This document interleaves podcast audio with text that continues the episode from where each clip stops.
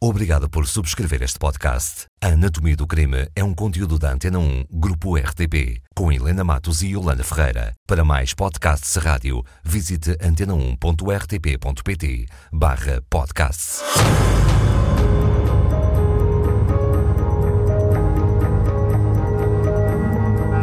Lisboa, 26 de fevereiro de 1933. Uma jovem mulher espera num hotel que o seu amante regresse. Este, acompanhado de um primo, saíra na véspera para ir ao barbeiro e nunca mais voltar.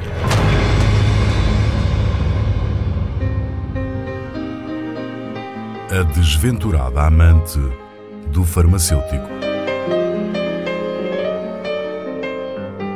Lisboa, 26 de fevereiro de 1933. Na ponte de Ceira, junto ao rio Mondego, um homem encontra uma gabardina em bom estado. Um pouco Exatamente. mais abaixo, Um pouco mais abaixo, uma rapariga, ela é filha de um trabalhador rural. Ela encontra um par de meias, um lenço, cinco onças de tabaco, mortalhas, fósforos e uns papéis, uns papéis assinados, uns cartões por A. Lopes e J. Lopes. Esta rapariga será a mesma que esperava num hotel o regresso do amante em Lisboa? Não, não, não. Esta é uma rapariga filha de um trabalhador rural, não se lhe conhecem nem namoros, nem amantes, nem nada disso. Então, o que é que esta parte da história tem a ver com a nossa introdução? Curiosamente, nós já estivemos em Lisboa, naquele hotel onde aquela rapariga que se chama Antónia espera ansiosamente porque o seu amante regressa, ele que tinha saído para ir ao barbeiro na véspera. Já estivemos em Ceira, junto ao Rio Mondego, onde um homem encontra uma gabardina e uma rapariga encontra um tabaco, umas meias e os tais cartões assinados por A. Lopes e J. Lopes, mas agora temos de ir ao Porto. Já não no ao- mesmo dia, estávamos no dia 26 de fevereiro de Sim. 1933. Não, vamos chegar ao Porto um bocadinho mais tarde. Uh, Interessa-nos, podíamos ter chegado a 27, porque um dos protagonistas desta história já por lá andava, mas vamos chegar a 28. Vamos chegar a 28 no preciso momento em que um homem, um homem que é descrito como bem apresentado, entra numa orivesaria do Porto. Ele quer vender joias. Não, é, não era invulgar isso, hã? as pessoas irem vender joias às orivesarias, mas os ourives eh, desenvolviam, digamos que um sexto, sétimo, oitavo, nono, décimo sentido perante o perfil de alguns vendedores. Joias em segunda mão? Sim, sim. E apesar daquele homem que quer vender algumas joias ser um homem bem apresentado, alguma coisa lhe causa inquietação a esse ourives. Podiam ser Ele- roubadas, não é? Sim, há sempre esse Ou mais do que isso. É sempre esse o problema.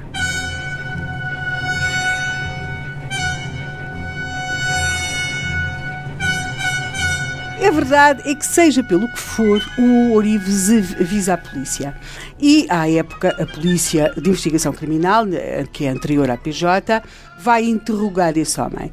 E quando interroga esse homem, aliás, ele tem em seu poder, eh, para a época, uma quantia muito, muito, muito grande, tinha 22 mil escudos, ou 22 contos, como então se dizia, e também tem joias. Este homem eh, chama-se José António de Oliveira Lemos, tem uma boa posição social, ele é farmacêutico na Portela do Gato, uma localidade ao pé de Coimbra.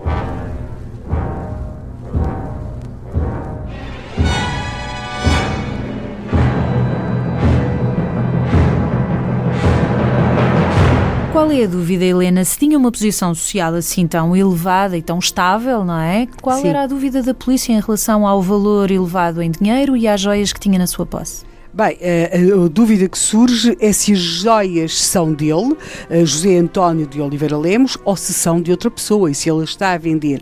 Mas, de qualquer forma, nas revelações que José António Oliveira Lemos faz à polícia no Porto, surge algo de tão surpreendente que rapidamente faz esquecer a questão da origem das joias.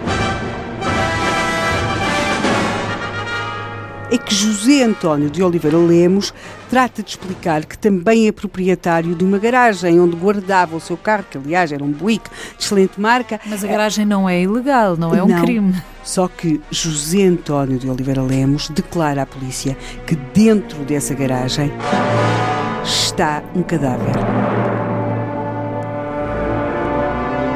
O cadáver do seu primo Jorge Lima Aguiar.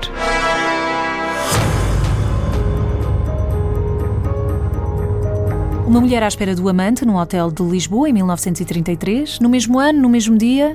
em que um homem e uma rapariga encontram pertences, pertences masculinos no Rio Mondego. E há também uma garagem com um cadáver. Sim, na Portela do Gato, ao pé de Coimbra.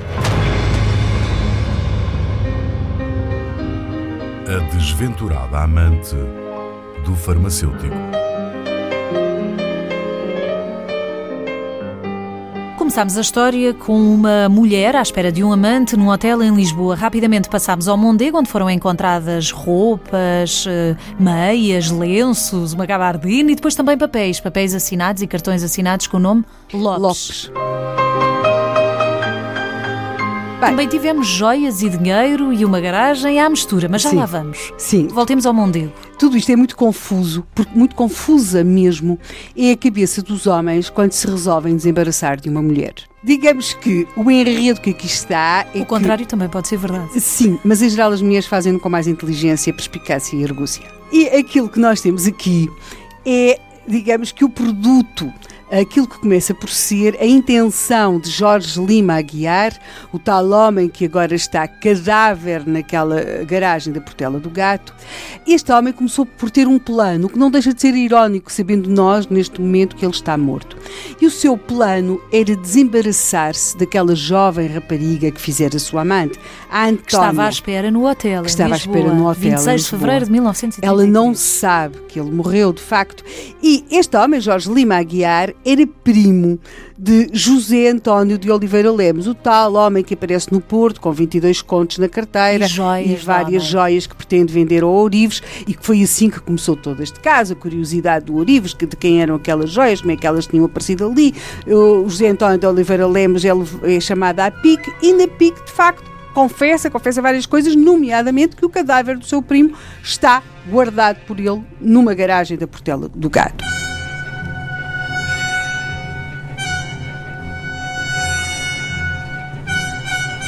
Convém que se perceba que, para lá disso, há aqui uns papéis assinados Lopes no meio disto tudo que foram apanhados Sendo que não se chamavam Lopes.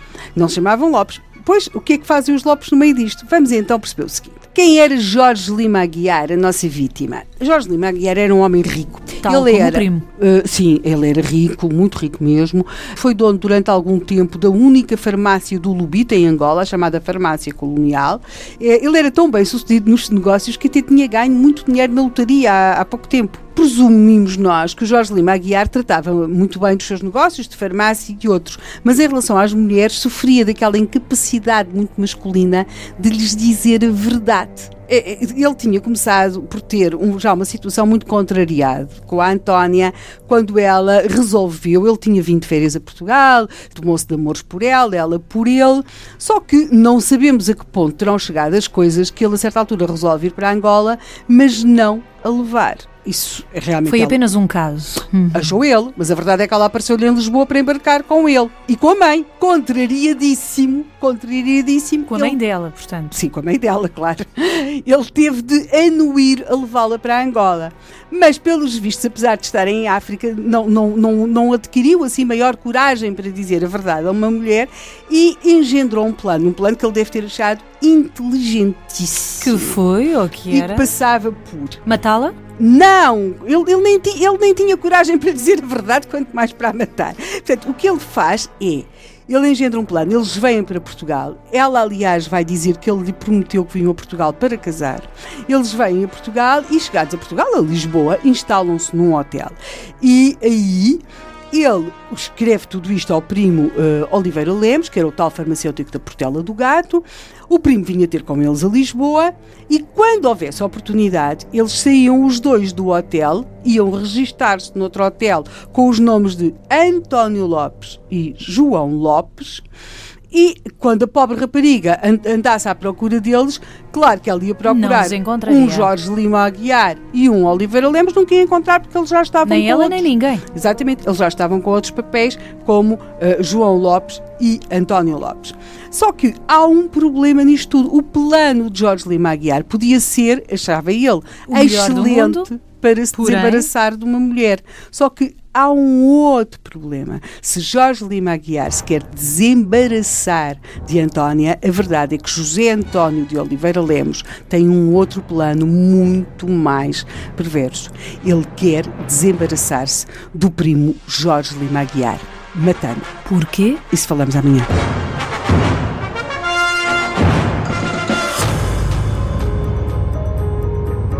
A história podia ter sido simples: um homem a querer acabar o caso com uma amante. Só os homens é que acreditam que isso pode ser simples. E, na verdade, Jorge Lima Aguiar, o tal homem que se queria desembaraçar da amante, acabou a atirar-se para os braços do seu assassino. A desventurada amante do farmacêutico. Porquê que José António de Oliveira Lemos queria matar o primo? O que é que aconteceu nesta história? Sim, Perdeu-se de amores também pela amante? Não, não, por, por acaso era uma hipótese, mas não, não. Ah, digamos que é um problema mais de farmácias do que de amantes. Os Aquilo- dois eram farmacêuticos. Os dois eram convém recordar. farmacêuticos, José António de Oliveira Lemos na Portela do Gato, Jorge Lima Aguiar no Lubito, em Angola. Portela do Gato, perto de Coimbra. Sim, e ele tinha em Angola, no Lubito, uma farmácia que se chamava a Farmácia Colonial, Jorge Lima Aguiar. A verdade é que eh, nós temos de perceber o seguinte: não foi apenas Jorge Lima Aguiar que viajou para Portugal e depois acabou a arranjar aquelas atribulações amorosas todas com Antónia. A verdade é que José António de Oliveira Lemos também tinha ido a Angola, tal como muitos portugueses na época, ou alguns, um pouco naquela miragem dos grandes negócios que se podiam fazer em Angola.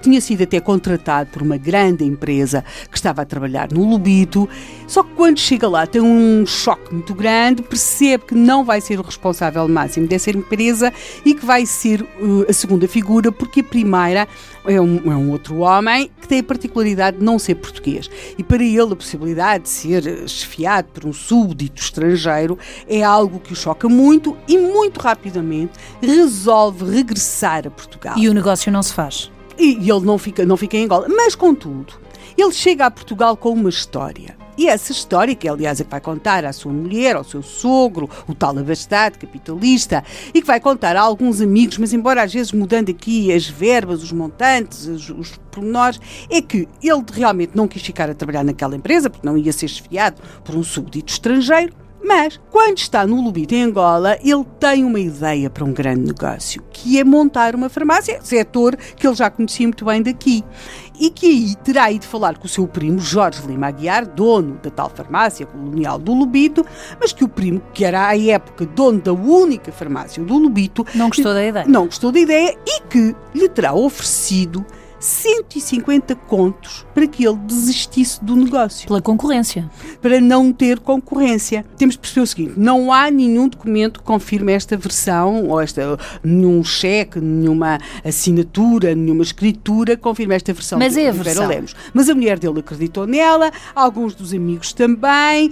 É com esta história que ele chega a Portugal e diz que o primo não lhe deu logo o dinheiro, mas que haveria de alguma vez entregar-lhe em novembro de 1932, eh, José António de Oliveira Lemos re- recebe uma carta do, eh, do primo Jorge Lima Aguiar, dizendo-lhe que está a pensar vir a Portugal e contando-lhe todos os detalhes daquele plano que ele tinha engendrado para se libertar da amante Antónia. E esquecendo os 150 contos. Pois nem nunca falando de 150 contos a alguns. Ora, é esse o problema de José António de Oliveira Lemos. Quando o primo chegar a Portugal, esta questão dos 150 contos vai, vai vir ao de cima, até porque parece que o primo não só não lhe dera 150 contos para que ele não abrisse a farmácia no Lubito, onde entretanto já tinham aberto outras farmácias, porque é claro que Jorge Lima Aguiar, se é que alguma vez pensou dar o dinheiro ao primo para que ele não abrisse a farmácia, não podia passar a vida a dar dinheiro a outras pessoas para que não a abrissem, o que torna um bocadinho eh, Estranha. esta explicação de Oliveira Lemos. Há uma outra questão. Parece que o primo teria dado ou emprestado dinheiro a, a Oliveira Lemos para ele conseguir regressar a Portugal, uns 17 contos.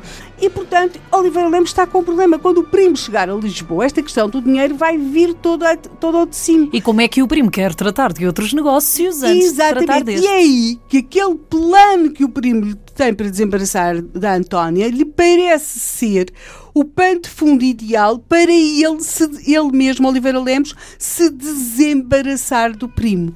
E é neste estado de coisas que chega fevereiro de 1933. Jorge Lima Aguiar e Antónia chegam a Lisboa. Oliveira Lemos sai de Coimbra para vir ter com o primo Lima Aguiar a Lisboa. Diz à sua esposa para lhe preparar um bolso falso num colete, de modo a ele poder transportar nove contos para as despesas que vai ter na capital e pede-lhe também que ela prepare o melhor quarto da casa para receberem o primo Jorge Lima Aguiar.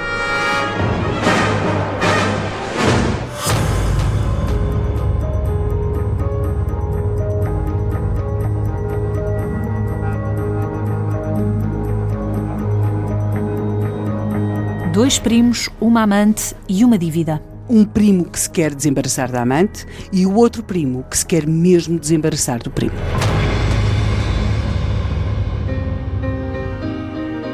A desventurada amante do farmacêutico. 25 de fevereiro de 1933, Jorge Lima da Guiar e o primo saem para ir ao barbeiro e Antónia fica no hotel. E aí chegamos ao dia em que começámos este nosso caso, no nosso primeiro episódio, a 26. Eles nunca voltaram do barbeiro. Antónia, no hotel, espera e desespera. E aquilo que nós temos são dois planos. O plano de Jorge Lima Aguiar, para se desembaraçar de Antónia, com a tal identidade falsa de, em que ele, ele e Oliveira Lemos passariam a chamar uh, Lopes. Porque a Antónia sonhava com um casamento que nunca iria existir? E, pois, e ela achava que sim. Depois temos o plano de Oliveira Lemos para se desembaraçar do primo Jorge Lima Aguiar. E, portanto... E aí entra a dívida. E aí entra a dívida que, alegadamente, uh, uh, Oliveira Lemos diz que o primo Lima Aguiar lhe teria prometido 150 contos. Por outro lado, parece que o primo Lima Aguiar achava que Oliveira Lemos lhe devia 17 contos, mas seja como for, no dia 26 de fevereiro, os dois homens estão em Coimbra. Lima Aguiar acha que no tal plano para se desembaraçar de Antónia, coitada que por esta hora esperava e desesperava que ele voltasse do barbeiro e já devia ter começado a perceber que não lhe conseguia encontrar o rastro em mais local algum, hotel, pensão que fosse em Lisboa, porque se eles se registaram em alguma foi com os nomes falsos dos Lopes, e há o plano de Oliveira Lemos para conseguir eliminar o primo. Em Coimbra, Oliveira Lemos vai a uma garagem. Ele tinha deixado lá o carro dele a ser reparado, uma, uma questão elétrica. Ele tem um carro ótimo, tem um Buick, e uh, o carro está pronto. E o Oliveira Lemos pede aos senhores dessa garagem em Coimbra que lhe guardem até dois sacos. Ele tinha comprado em Lisboa uns sacos, os sacos tinham lá dentro alguma coisa, ele pede para lhe os guardarem. E com o carro devidamente arranjado e em uhum. condições, ele parte com o primo uh, no carro, partem em direção à Portela do Gato, onde vivia Oliveira Lemos e onde, aliás, já há muitos dias ele tinha dito à mulher para arranjar o melhor aposento da casa para receberem o primo em condições. Para trás ficou Antónia, já entramos noutra fase da história. A amante teria ficado definitivamente para trás, teria sido rejeitada. Mas, curiosamente, a única coisa que pode salvar Jorge Lima Aguiar é a determinação de Antónia em encontrá-lo. E ela já está a tentar encontrá-lo. Ela está de facto, a preparar-se para ir para Coimbra nesse mesmo domingo. Pensou que teria acontecido alguma coisa ou simplesmente Bem, achou que fugiu? Ela conhecia suficientemente Jorge Lima Aguiar para saber que provavelmente ele podia estar a tentar fugir dela, mas ela também era uma mulher determinada. Note-se que já tinha vindo uma vez atrás dele quando ele se foi embora para Angola. Portanto, ela resolve pôr-se a caminho de Coimbra. E, e um... foi. E foi, mas já foi um pouco tarde demais. Porque aquilo que nós sabemos é que quando Jorge Lima Aguiar e Oliveira Lemos saem de Coimbra, no tal Buick, propriedade eh, de Oliveira Lemos. A dado momento, segundo Oliveira Lemos vem contar à polícia, ele para o carro e diz ao primo que o carro está com um problema de uma mola e pede para ele passar para o banco de trás. O primo assim faz, a viagem prossegue e a dado momento o carro para de novo. E quando para de novo, tanto quanto se sabe pelas declarações de Oliveira Lemos, ele exige ao primo que lhe assine um documento em como lhe deve uma grande quantia de dinheiro. O primo terá assinado e no momento seguinte Oliveira Lemos dispara sobre o primo. Mas ele já tinha o que queria do seu lado? Mas não chegava, porque a ideia dele era, uma vez Lima Aguiar morto, ele aparecer com os documentos de dívida junto dos herdeiros de Lima Aguiar. E o que é que aconteceu a seguir? O que é que fez ao corpo? Bem, antes de sabermos o que é que fez ao corpo, já sabemos uma coisa. Ele passa a certa altura, sobre o Mondego e atira para as águas a tal gabardine, os tais papéis, as tais, tais cartões, tabaco, os tais cartões que, que vêm a ser encontrados. Depois dirige-se para a garagem, que possui na portela do gato, e aí retira o cadáver do carro, mete-o dentro da garagem, põe-lhe uma esponja na cabeça de modo a que o sangue não alastra. Tudo des pensado. Despoja o cadáver das suas roupas, das suas joias e do seu dinheiro e parte de novo no seu automóvel para Coimbra, onde apanha o comboio para o Porto. E o que é que ia fazer ao Porto? Aquilo que sabemos desde o primeiro episódio deste crime. Ele vai ao Porto vender as joias do primo.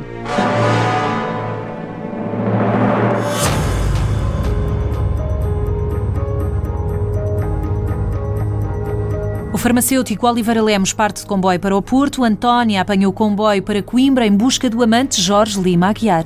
Mas Jorge Lima Aguiar, a essa hora, já está cadáver, fechado numa garagem da Portela do Gato.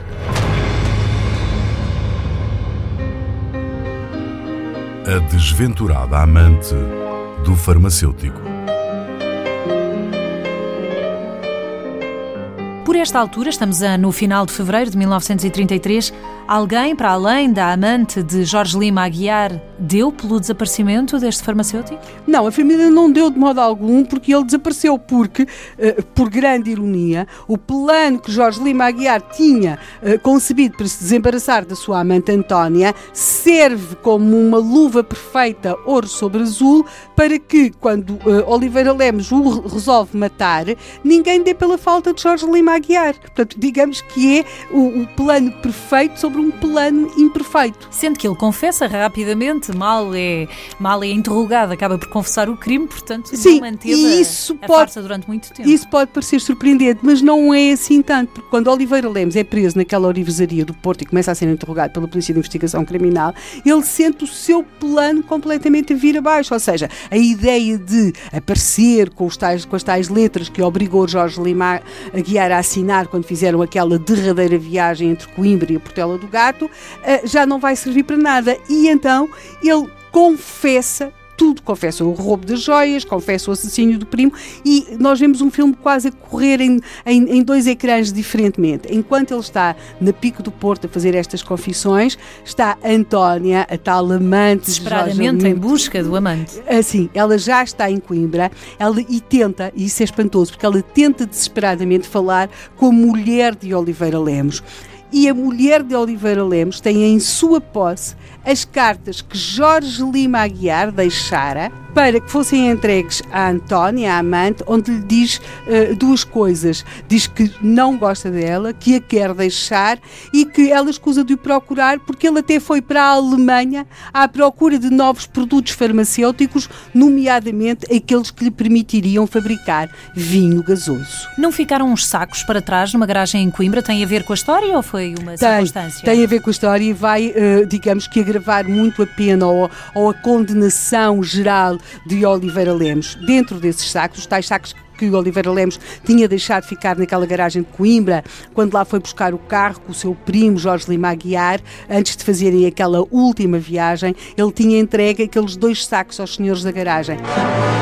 Esses sacos que ele até tinha comprado em Lisboa, no armazém Grandela, tinham lá dentro uma faca serrote, um machado, luvas e fio e arame. Ou seja, Oliveira Lemos pretendia esquartejar o cadáver do primo de modo a conseguir ocultar ainda mais a autoria daquele um macabro assassino. calculado. Tão calculado que Oliveira Lemos veio a descobrir-se depois, até mandar, algum tempo antes destes factos, consertar e pôr muito eficazes e oleadas duas pistolas que possuía. Oliveira Lemos, uma vez na cadeia, vai lamentar que Portugal não tenha pena de morte para, para, de algum modo, pôr fim a este seu caso e a esta sua triste história. E Antónia? Este, bem, Antónia vai viver com os seus pais, com a sua família, para Ceia. Mas, curiosamente, de vez em quando, durante alguns anos, algumas mulheres acometidas daquilo que à época se designava como crises nervosas vão apresentar-se em determinados locais de Portugal dizendo ser a desventurada amante do farmacêutico assassinado na Portela do Gato. Mas não eram. Mas não, não eram. Antónia continuava a viver com os seus pais em Ceia. A única coisa que não sabemos é se ainda chorava, lastimava ou amava Jorge Lima Aguiar.